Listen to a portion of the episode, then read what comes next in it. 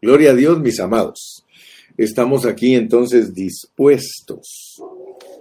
Si usted sigue la secuencia, si usted siempre está poniendo atención a los mensajes que estamos desarrollando de Primera Tesalonicenses, usted se va a ubicar, usted va a poder ver lo que otros no ven. Vamos a leer los versículos que nos van a ocupar hoy. Vamos a leer en el capítulo 4 de Primera Tesalonicenses los versículos del 13 al 18.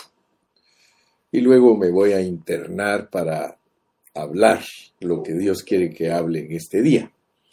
Dice en el nombre del Padre, del Hijo y de su Santo Espíritu, 4.13.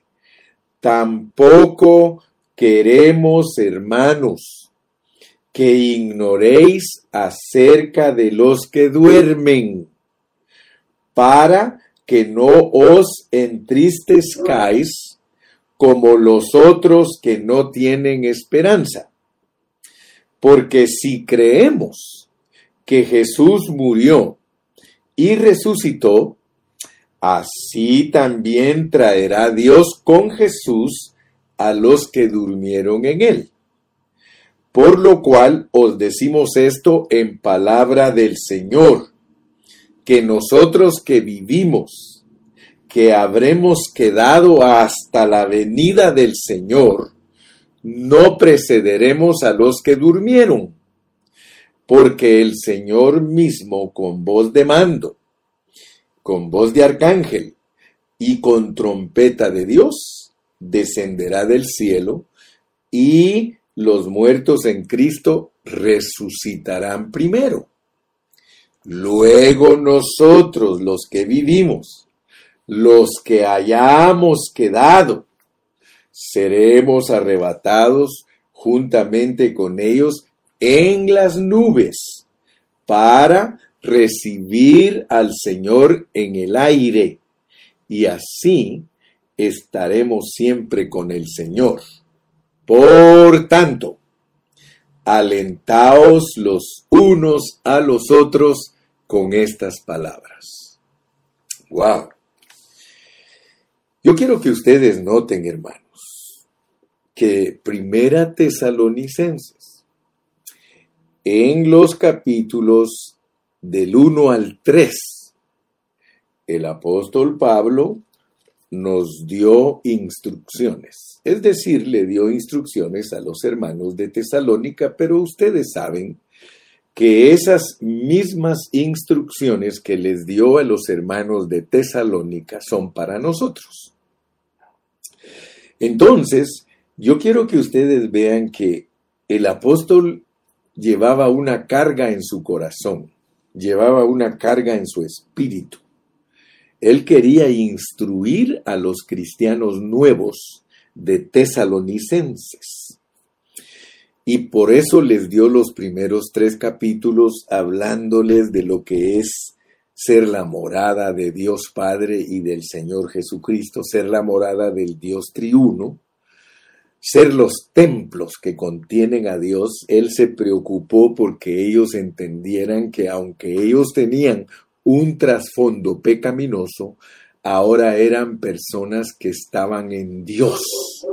Y entonces, él de eso, de esa instrucción, se torna a lo dañino que son nuestros hábitos antiguos antes de venir a Cristo.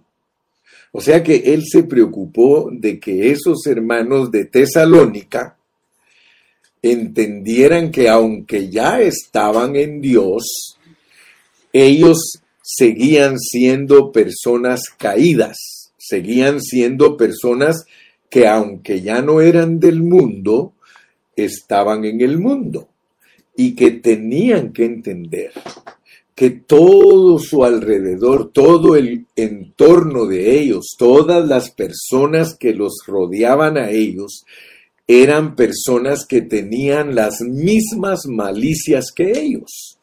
Por eso se preocupó porque los hábitos antiguos en nosotros son muy dañinos y están en contra de la santidad de Dios.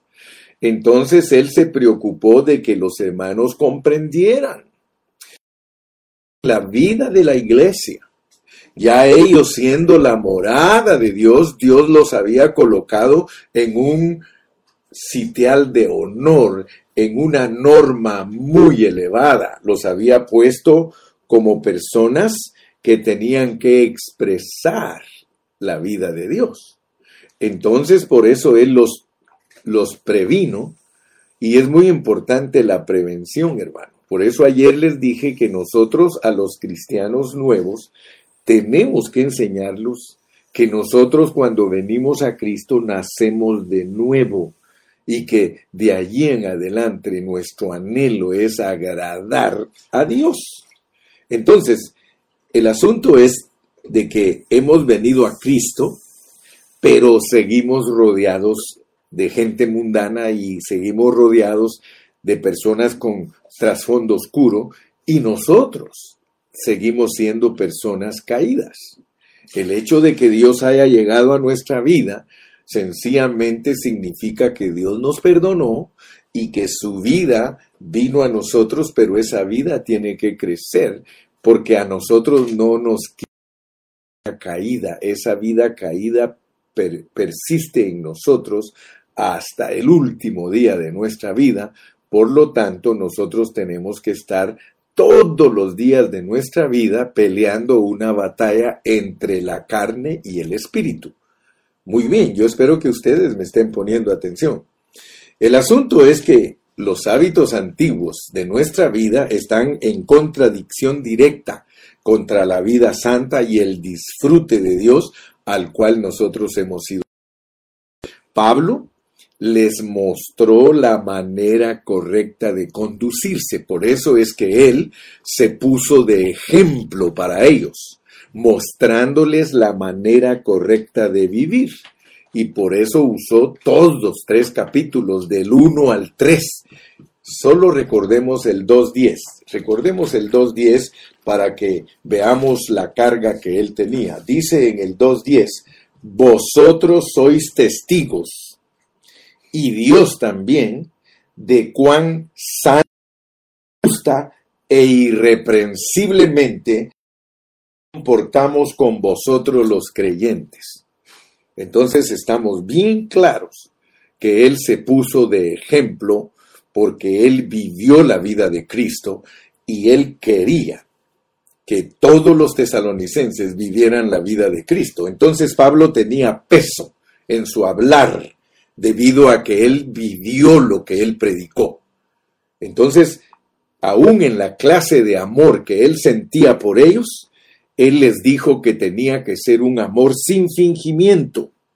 Y por eso Él quería y hasta decía, si usted lee en Hechos capítulo 26 y versículo 29, Él no tenía temor de decirle a los hermanos, yo quisiera que ustedes fueran igual que yo. Así que Él no estaba presumiendo, sino que sencillamente él aprendió a vivir la vida de un creyente que posee a Dios. Entonces, muy importante para nosotros, porque esa era la autoridad de Él.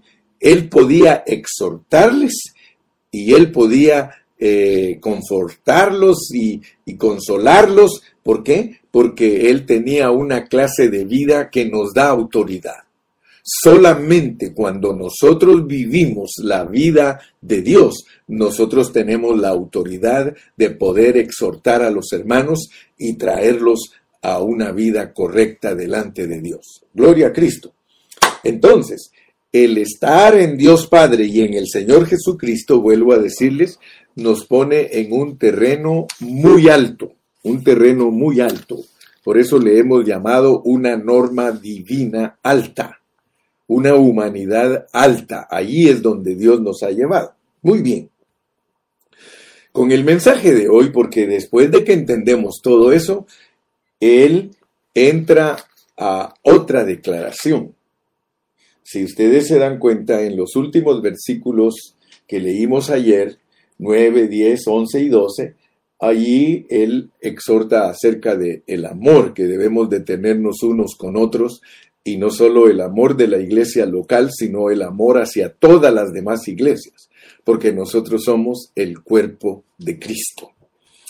Con el mensaje de hoy vamos a continuar desarrollando el capítulo 4 de Primera Tesalonicenses y yo quiero que ustedes se den cuenta, mis amados, que vamos a explorar los versículos 13, 14, 15, 16, 17 y 18. Vamos a explorar estos seis versículos.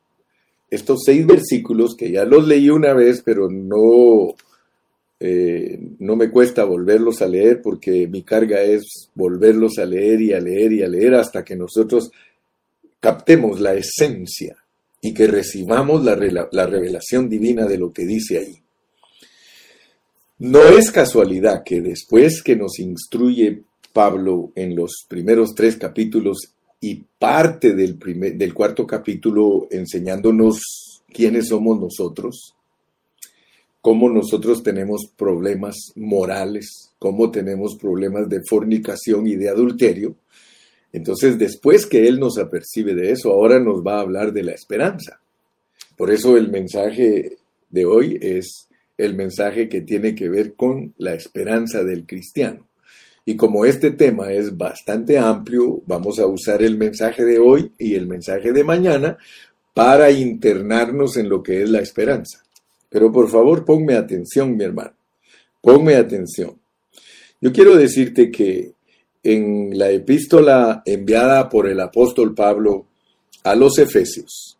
Ahí nosotros podemos ver que la, la, humanidad se encuentra desesperada debido a que está separada de Dios.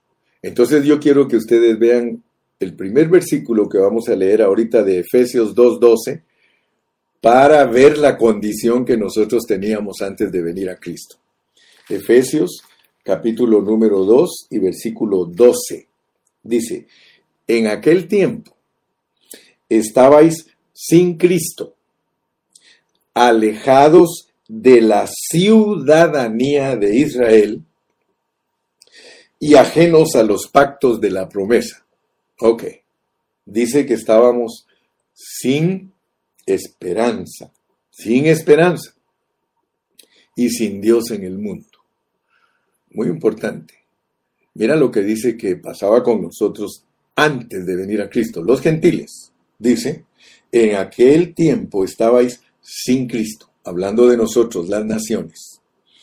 Estábamos alejados de la ciudadanía de Israel porque no éramos israelitas, que eran las personas con quienes Dios estaba tratando.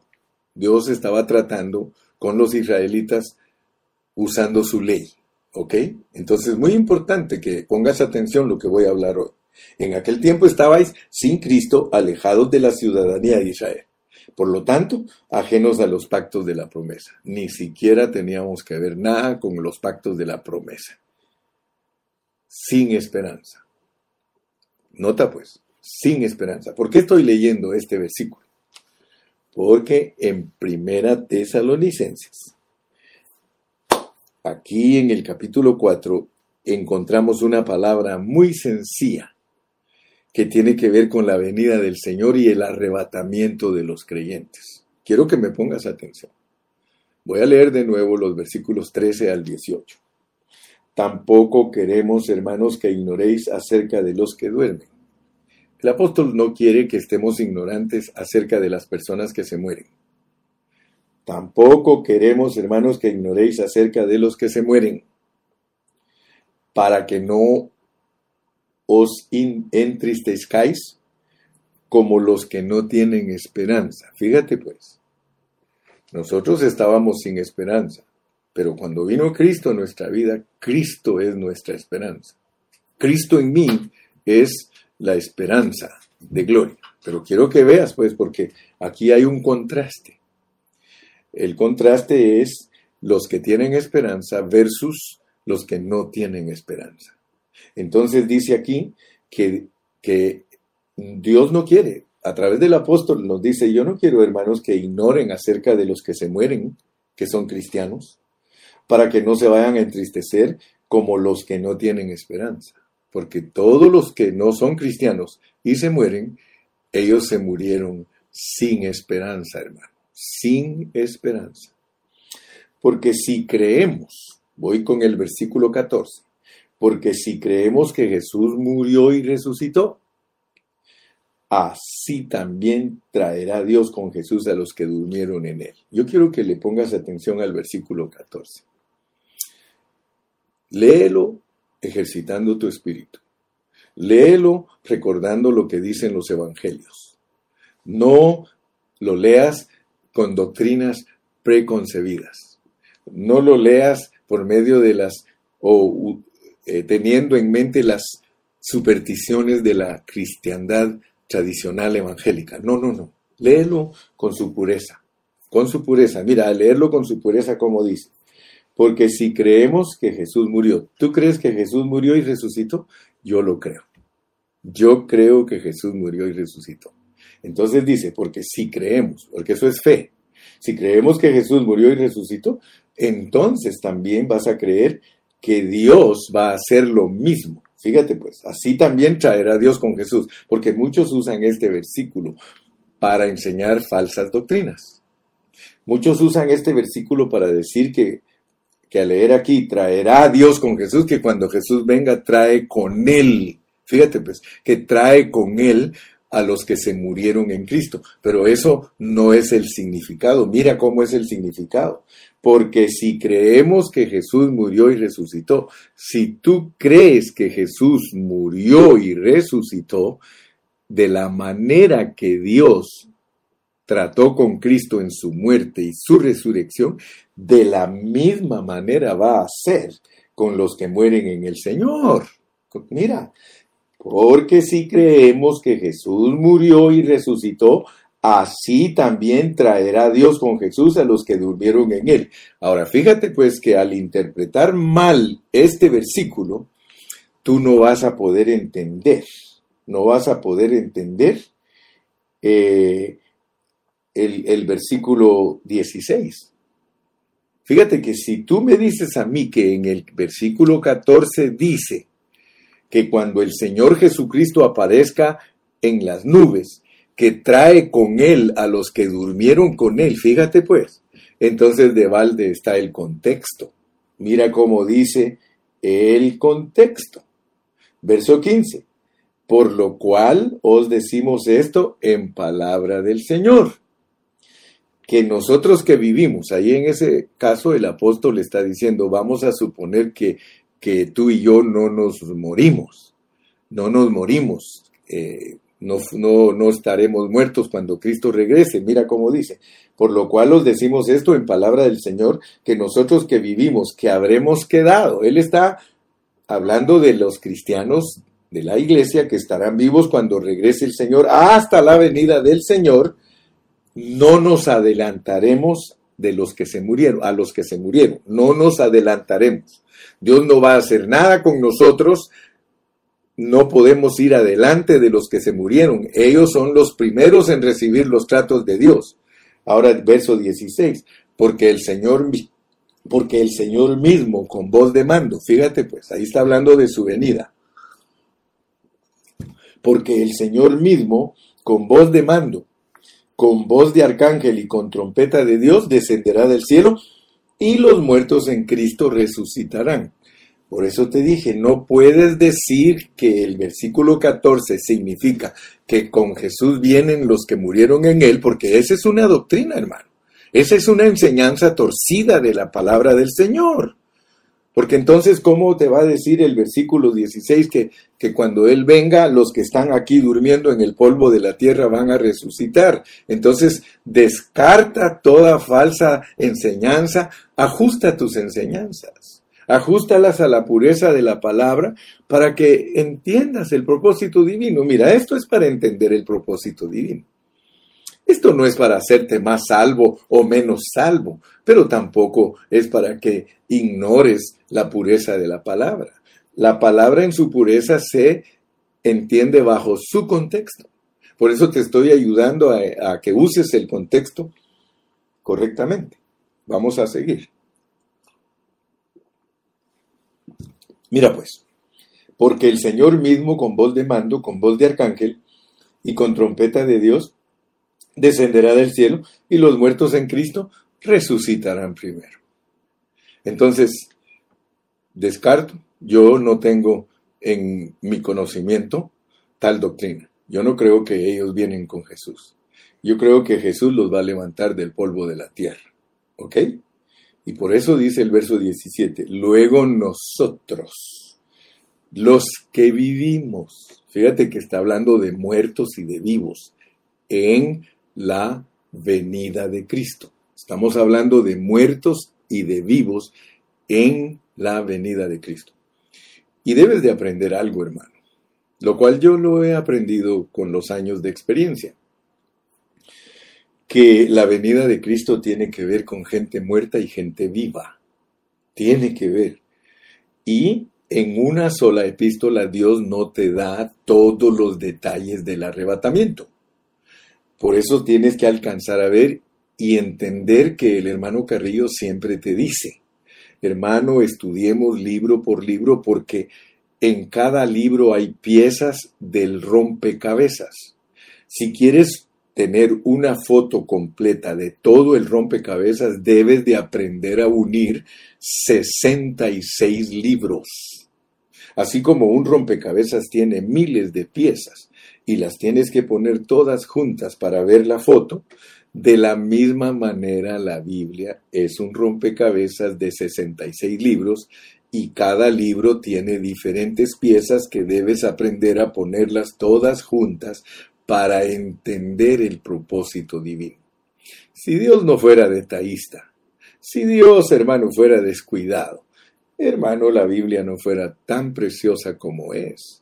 Pero gloria a Dios que Dios nos mantiene ocupados, poniendo juntas todas las piezas del rompecabezas hasta que recibamos la revelación divina de la foto completa del propósito eterno.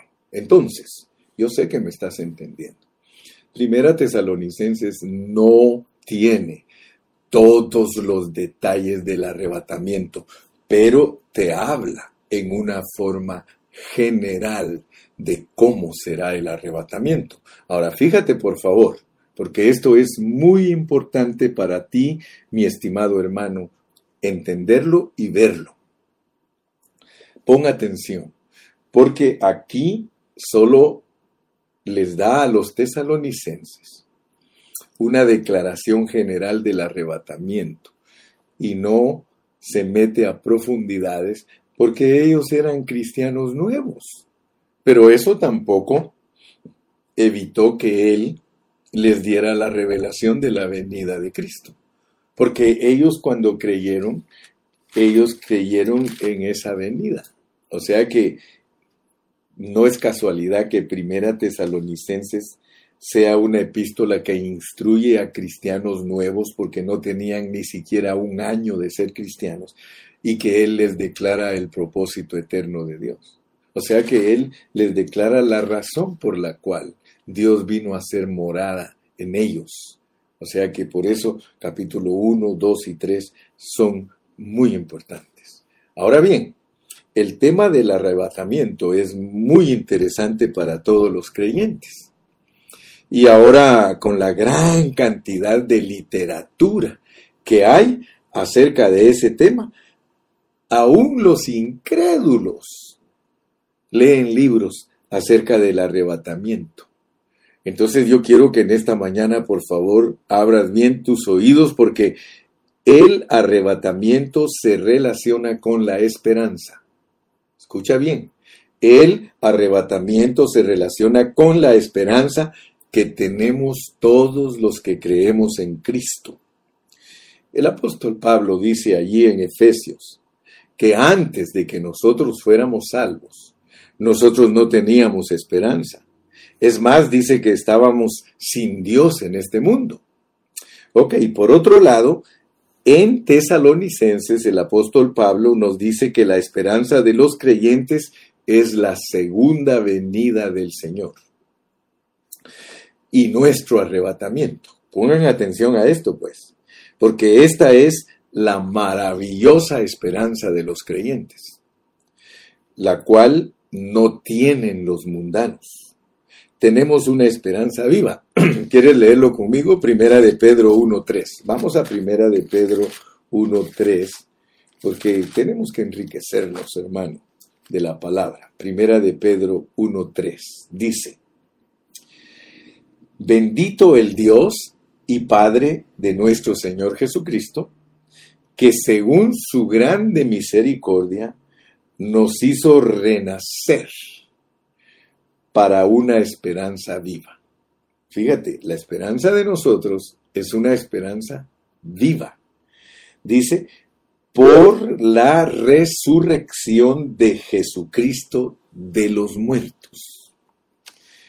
Ponga atención, pues, ponga atención, para bien las orejas, por favor, porque después andas diciendo, no entendí, es que no alcanzo a ver esto, no entendí. Mira, si tú quieres entender la resurrección, tú tienes que centrarte en la persona de Cristo. Fíjate, pues, el Señor Jesucristo murió aquí en la tierra, murió, fue a la cruz del Calvario y Él murió. Cuando Él murió, hubo una separación de su espíritu y de su cuerpo. Tú sabes que eso sucedió en la esfera espiritual. Tienes que alcanzar a ver lo que sucede en la esfera espiritual cuando uno muere. Y el modelo es Cristo.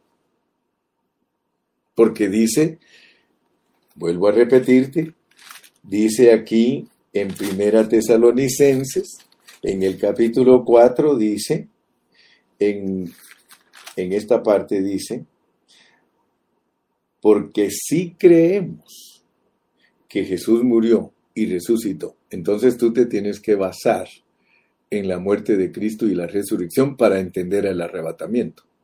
Porque la muerte y la resurrección de Cristo está bajo el contexto del arrebatamiento. Mira cómo dice el versículo 17. Luego nosotros los que vivimos, los que hayamos quedado, seremos arrebatados.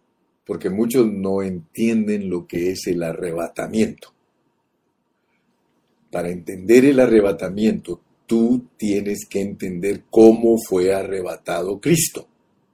Por eso te dice aquí, porque si creemos que Jesús murió y resucitó, así también hará resucitar Dios de la misma manera que hizo con Jesús a todos los que duermen en él. Y te digo con toda autoridad que ese es el versículo parafraseado, porque si no, no dijera que los va a resucitar. Vuelvo a repetirte, saca la idea de que cuando Cristo viene, Él trae con Él a los cristianos, porque esa es una enseñanza torcida. Nos han enseñado que cuando Él descendió al Hades, que se llevó a los espíritus y usamos Efesios para decir esas mentiras y esas no pueden persistir no pueden permanecer esas mentiras en tu pensamiento porque entonces no vas a entender cómo es la muerte, la resurrección y el arrebatamiento. No lo vas a entender. Fíjate pues, tienes que ver, el modelo es Jesús. Cuando Él fue a la cruz, se desprendió su espíritu de su cuerpo y su espíritu descendió a las partes bajas de la tierra. Se fue al Hades, al paraíso Tú sabes que eso está escrito en la palabra del Señor. Aún aquel ladrón que estaba a la par de él le dijo, acuérdate de mí cuando vengas en tu reino y le dijo, hoy mismo estarás conmigo en el paraíso. El paraíso no está en el cielo. El paraíso, mira, cuando entiendes bien la Biblia, estudias el paraíso de Génesis, estudias el paraíso del Hades y estudias el paraíso de la Nueva Jerusalén. Son cosas distintas. ¿Ok? Entonces, si verdaderamente me estás poniendo atención, el Señor te va a aclarar tus pensamientos. Las cosas de Dios son sencillas. Las cosas de Dios no son teología. Las cosas de Dios son enseñanzas sencillas que se pueden captar con una vida sencilla, con un corazón humilde, solamente entendiendo el contexto de la palabra. Entonces, el Señor Jesucristo es tu modelo para entender el arrebatamiento. Porque muchos están esperando cosas que, que no son, pues. Lo, lo, que Dios quiere darte es tranquilidad. Lo que Dios quiere es que tú estés esperando la venida del Señor tranquilo, tranquilo. Porque en ti tienen que pasar cosas que pasaron en Cristo. Te voy a poner primero entonces ese modelo. Muere en la cruz, se separa su espíritu, Él desciende, desciende, Y te lo puedo comprobar con el pasaje que usan. Vamos a, Efesios 4 para que veas que no estoy falseando nada, ni estoy manipulando nada, sino solamente interpretando la palabra de Dios en su pureza y en su sencillez. Mira, dice aquí en Efesios capítulo 4, Efesios capítulo 4 y versículo 8, porque si no, no me vas a entender cómo es el arrebatamiento usando a Cristo como modelo. Si lo captas a Él como modelo, Ahí está tu modelo de cómo serás tú muerto, resucitado y arrebatado. ¿Ok? Dice en el 4.8, por lo cual dice, por lo cual dice, subiendo a lo alto llevó cautiva la cautividad. Descarta, por favor, que ese versículo significa que el Señor descendió a la, a la tierra y que se llevó a todos los cristianos que habían muerto antes. No, hermano, no se los llevó porque entonces te vas a contradecir. Tesalonicenses dice que cuando Él aparezca en el aire, los que están durmiendo en el polvo de la tierra van a resucitar. Eso es lo correcto. Eso es una interpretación sana de la palabra del Señor. Fíjate pues.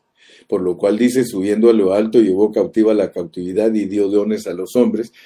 Está hablando de lo que Él efectuó, lo que Él hizo y que nosotros al estar unidos con Él, Él se presenta delante del Padre poniéndonos a nosotros como una ofrenda, diciendo, aquí están todos los que me diste, los escogiste antes de la fundación del mundo y los predestinaste, ahora ellos son uno conmigo porque ese es el propósito, aquí te los presento como ofrenda y Dios se los devuelve como dones, dice, y dio dones a los hombres o sea, los devuelve a Cristo para que se edifique la iglesia. Tú sabes que todo eso está bajo contexto y aquí lo explica.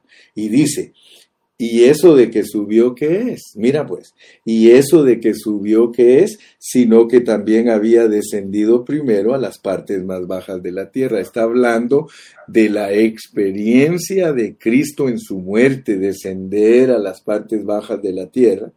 Y ese que descendió es el mismo que también subió por encima de todos los cielos para llenarlo todo. ¿Te das cuenta? Aquí en Efesios 4, para hablarnos de los dones que somos nosotros, hombres que hablamos la palabra de Dios, está usando la muerte y la resurrección del Señor.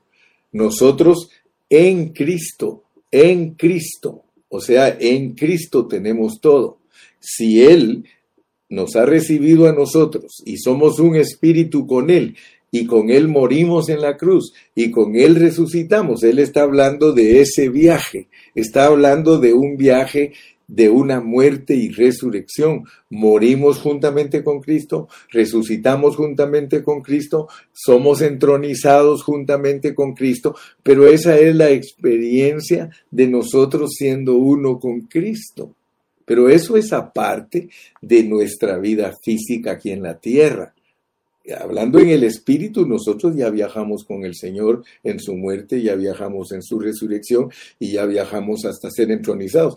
Por eso cuando estuvimos estudiando las epístolas de Colosenses y Filipenses, nosotros hablamos de la importancia que hay de entender, hermano, que nosotros tenemos que experimentar todo lo que experimentó Cristo.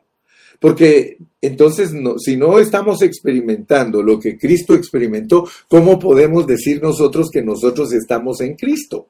Entonces tienes que entender los dos lados de la moneda, los dos lados de la página, hermano, abre tu entendimiento. Hay un lado de la moneda, hay un lado de la página, hay un lado del propósito divino que todo se lleva a cabo en Cristo. Pero hay otro lado de la moneda que tú tienes que experimentar todo.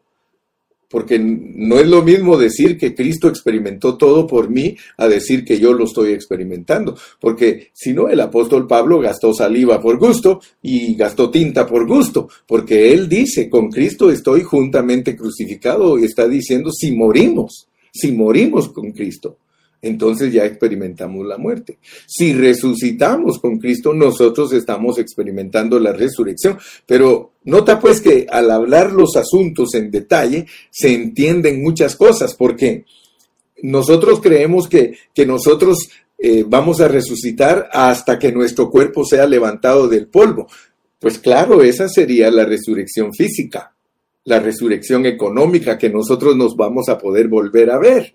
Pero aparte de eso, en nosotros se habla de una muerte en Cristo y de una resurrección en Cristo y de una entronización en Cristo. Entonces, no nos vayamos a perder en conceptos que, que, muchas veces lo que hacen es que el hombre no entienda el propósito divino. No te pierdas en conceptos en donde no entiendas el propósito divino. Métete a los conceptos de Dios. Cristo es tu modelo. Él vivió aquí en la tierra en resurrección aún antes de resucitar. Nota eso, hermano. Porque muchos no saben eso. Él murió antes de morir. ¿Cómo me explico eso, hermano? ¿Cómo te lo explico? Muy fácil.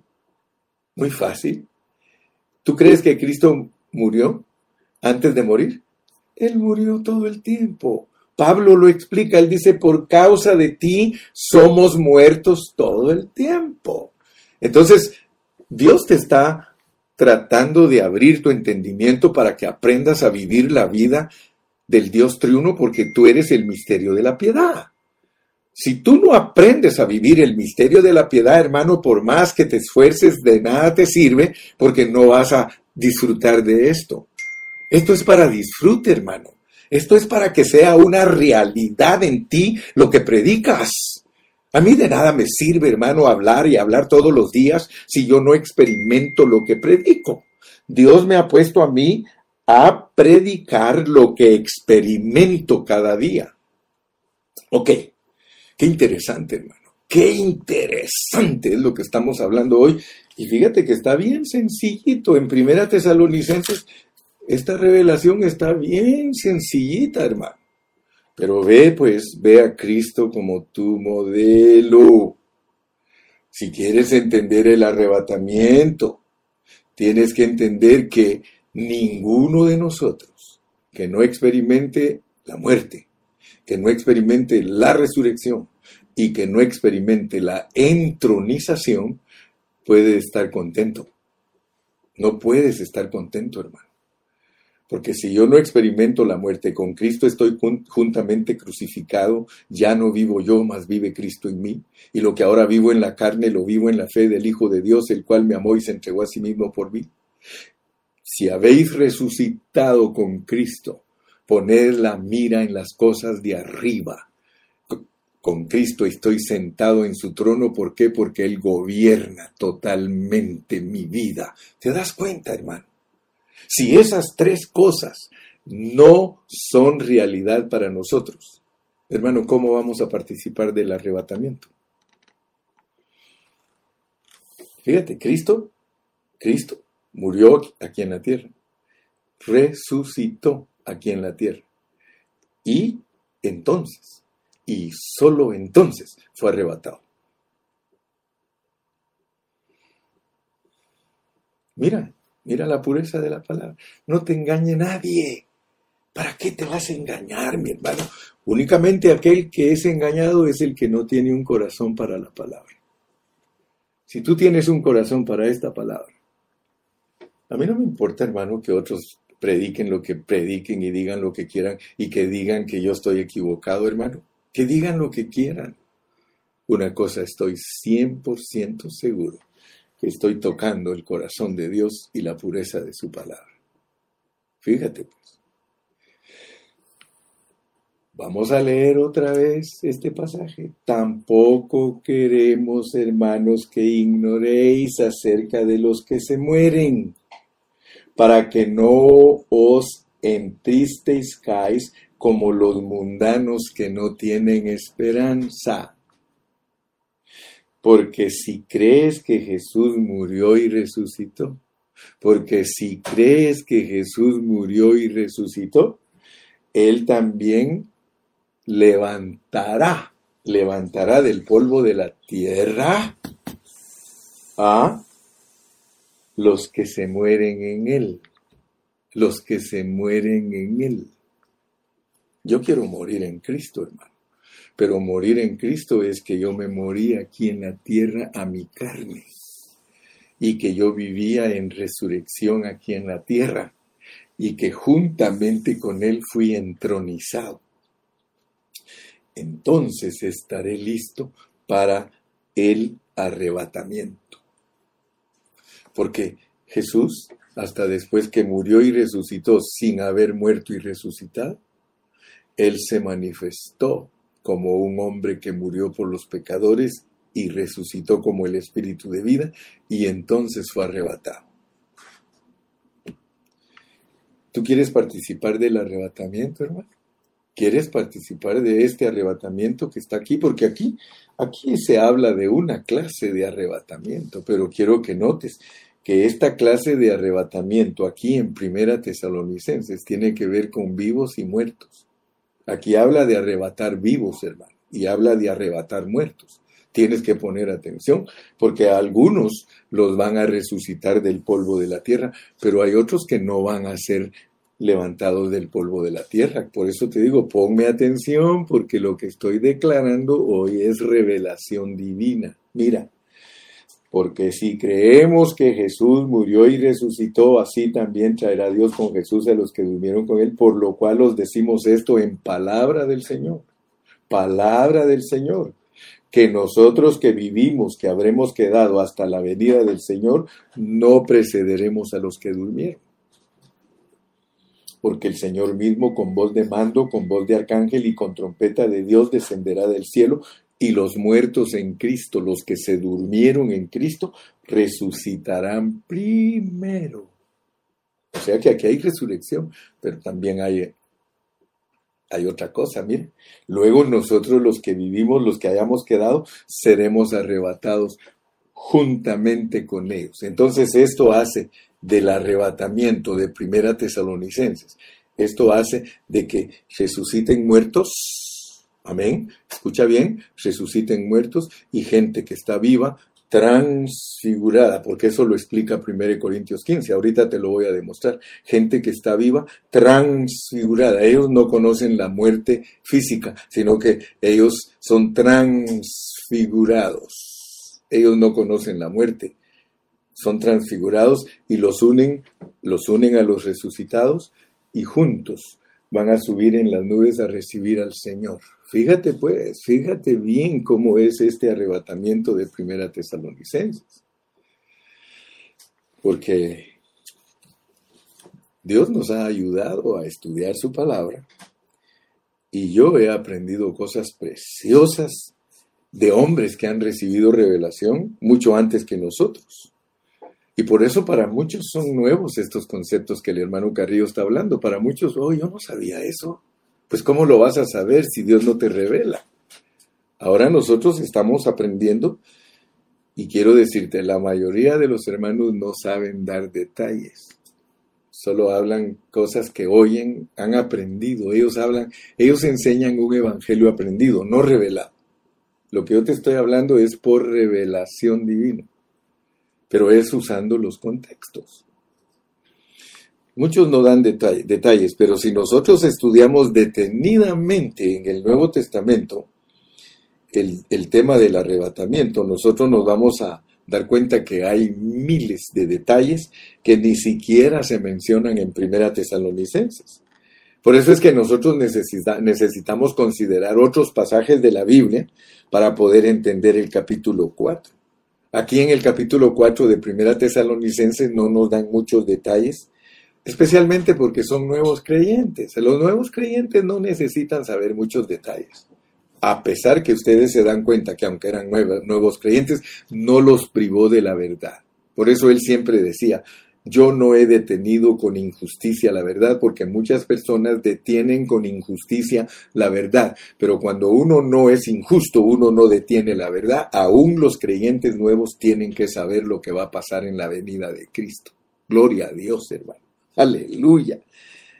Nosotros tenemos que llenar de esperanza a la gente, hermano. Yo espero que en esta mañana esté llenando tu corazón de esperanza, hermano, porque nuestra esperanza es el retorno del Señor Jesucristo.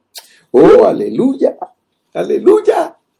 Vamos a otro versículo para que reforcemos lo que estamos hablando. Si estás contento en esta mañana, di gloria a Dios, di aleluya, hermano. Dios nos está visitando con su palabra. Mira, cada día son nuevas sus misericordias. Yo sé que en esta mañana Dios te quiere abrir tu entendimiento respecto al regreso de Cristo, pero no te olvides, la base para entender nuestro arrebatamiento es el Señor Jesucristo. Nosotros somos uno con Él. Nos hemos hecho uno con Él. Uno en su muerte, uno en su resurrección, uno en el arrebatamiento. Fíjate que no habíamos aplicado antes la entronización como el arrebatamiento. Pero ahora vas a darte cuenta. Vamos a 1 Corintios. Primera de Corintios capítulo 15. Y ahí en el versículo 51 en adelante, Dios te va a ayudar a entender lo que estamos hablando. 51 dice, he aquí os digo un misterio. He aquí os digo un misterio. Por eso te dije, los detalles no están en un solo libro. Los detalles para entenderlos tienes que ir de un libro a otro, de otro a otro, así hasta que completes el rompecabezas.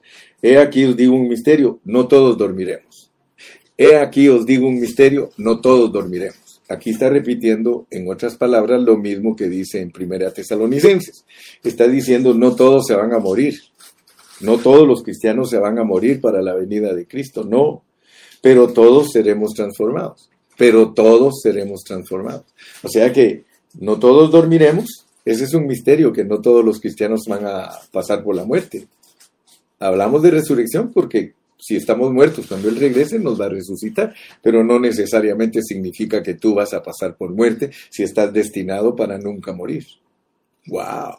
¡Qué revelación, hermano! Mira, he aquí os digo un misterio, no todos dormiremos, pero todos seremos transformados en un momento, en un momento, en un abrir y cerrar de ojos, a la final trompeta cuando Él aparezca físicamente, porque se tocará la trompeta y los muertos serán resucitados. Lo mismo que dice Primera Tesalonicenses, incorruptibles y nosotros seremos transformados. Está hablando Él de los muertos y de los vivos.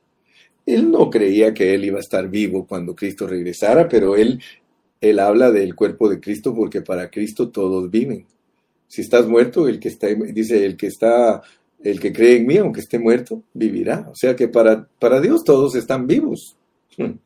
Quizá tu cuerpo vaya al Hades y todo, pero, pero para Dios estás vivo. Dice, y nosotros seremos transformados porque es necesario que esto corruptible se vista de incorrupción y esto mortal se vista de inmortalidad. Entonces, para unos, para los que se mueren, el Señor les va a dar un cuerpo incorruptible ya no van a tener el cuerpo, el cuerpo corruptible de carne, sino un cuerpo incorruptible resucitado. Pero los que no se mueran son transfigurados. Yo no sé cómo es eso, hermano, pero el Señor Jesucristo le mostró a sus discípulos en Mateo 17, en el monte de la transfiguración. Él les mostró lo que es ser transfigurados, que la gloria de Dios salga totalmente y uno se vuelva un cuerpo totalmente lleno de luz Aleluya. Hermanos amados, sabemos, sabemos que de acuerdo a la Biblia, para el linaje humano no hay esperanza. La desobediencia de Adán hizo que el hombre perdiera su esperanza, así que los únicos que tenemos esperanza somos los cristianos. Por eso dice él, él dice, volvamos otra vez a Primera Tesalonicenses. Fíjate, cómo dice ahí en Primera Tesalonicenses. Tampoco queremos, hermanos, que ignoréis acerca de los que duermen, para que no os entristezcáis como los otros que no tienen esperanza. Hermano, tú tienes que alegrarte, tú tienes que gozarte, porque nosotros somos gente de esperanza. Gloria a Dios, hermano, esto nos debería de nos debería de hacer a nosotros gritar y decir, aleluya, gloria a Dios, yo soy una persona con esperanza, Cristo en mí la esperanza de, de gloria. Y no te voy a hablar de los detalles de los vencedores tempranos y los vencedores tardíos, porque esos son detalles que están en otras partes de la Biblia. Hoy, este día, mi carga es que tú alcances a ver cómo es el arrebatamiento de vivos y muertos. Debido a que en el regreso del Señor tendremos resurrección y arrebatamiento, porque esto es importante, por favor escúchalo bien. Cuando Cristo regrese, no solo hay resurrección, hay arrebatamiento. Todos necesitamos saber que la resurrección no es solo un asunto de vida, sino que la, la resurrección es la vida, es otro paso adicional a la vida que nos llevará más allá que la resurrección. Fíjate pues. Hoy día estamos esperando la venida del Señor, la cual trae con ella la resurrección y el arrebatamiento. La venida del Señor trae con él la resurrección y el arrebatamiento. Sin duda, la resurrección es para aquellos que han muerto.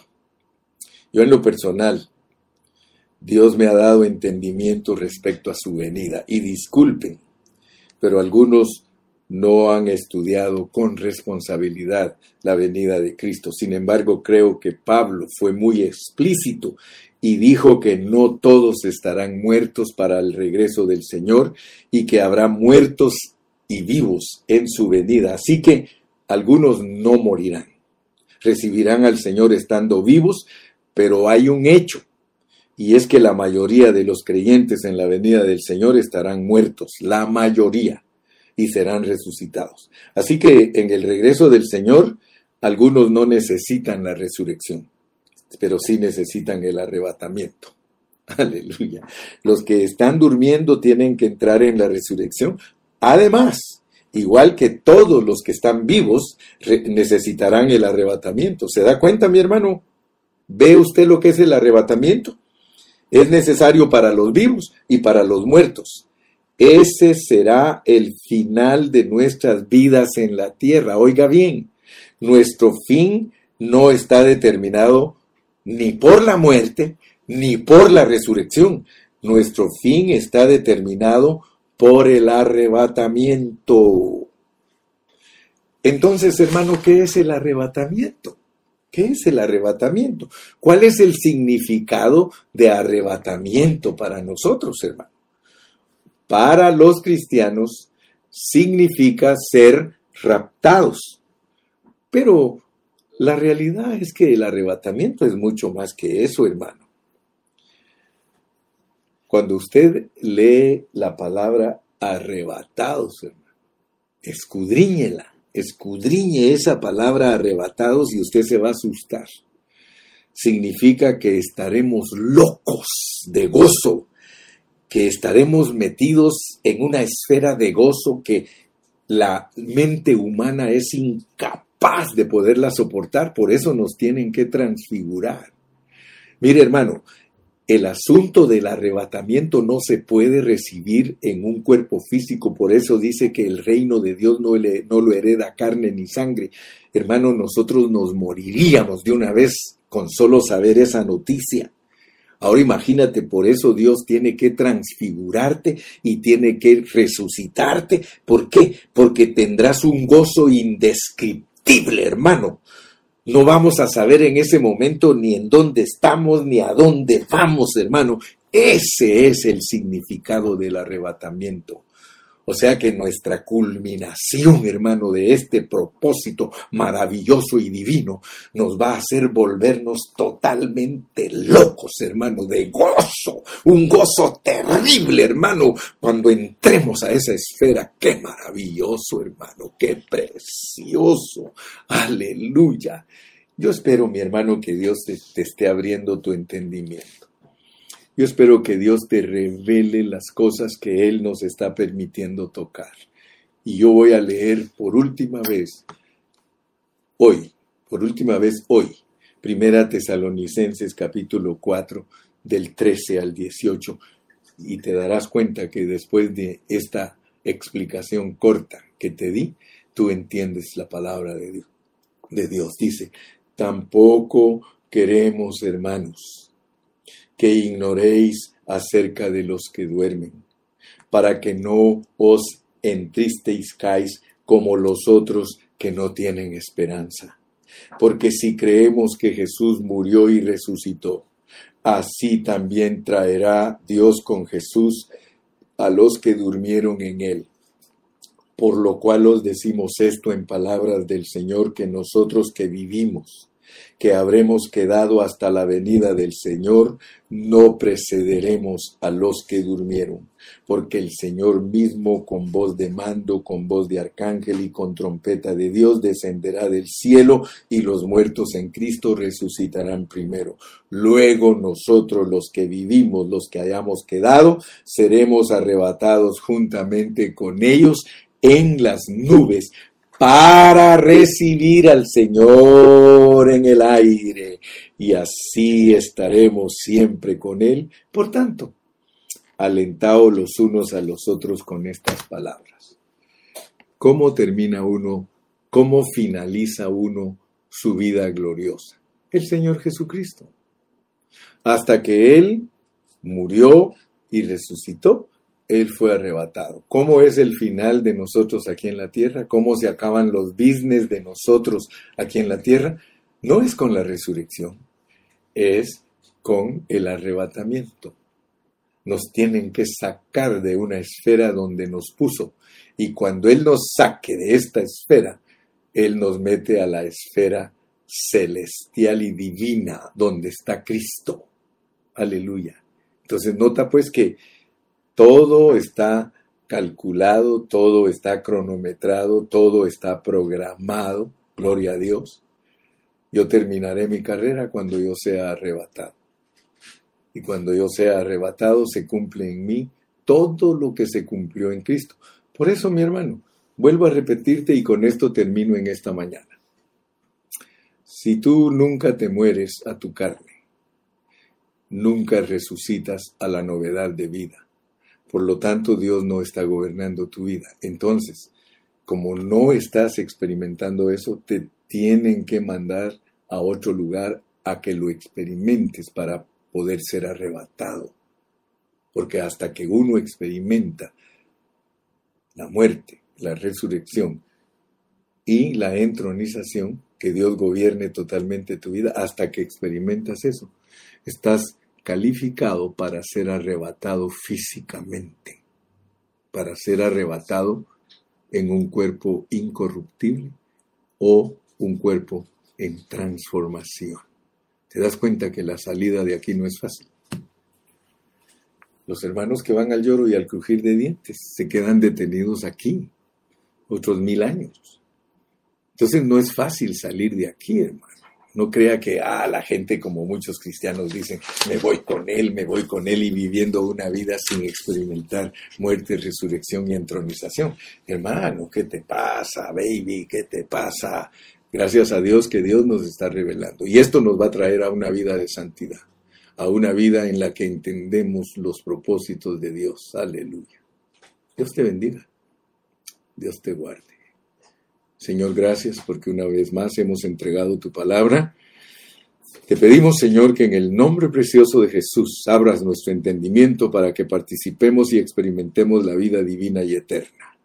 Perdónanos porque hemos vivido tan alejados de ti, perdónanos porque hemos vivido tan descuidados de ti.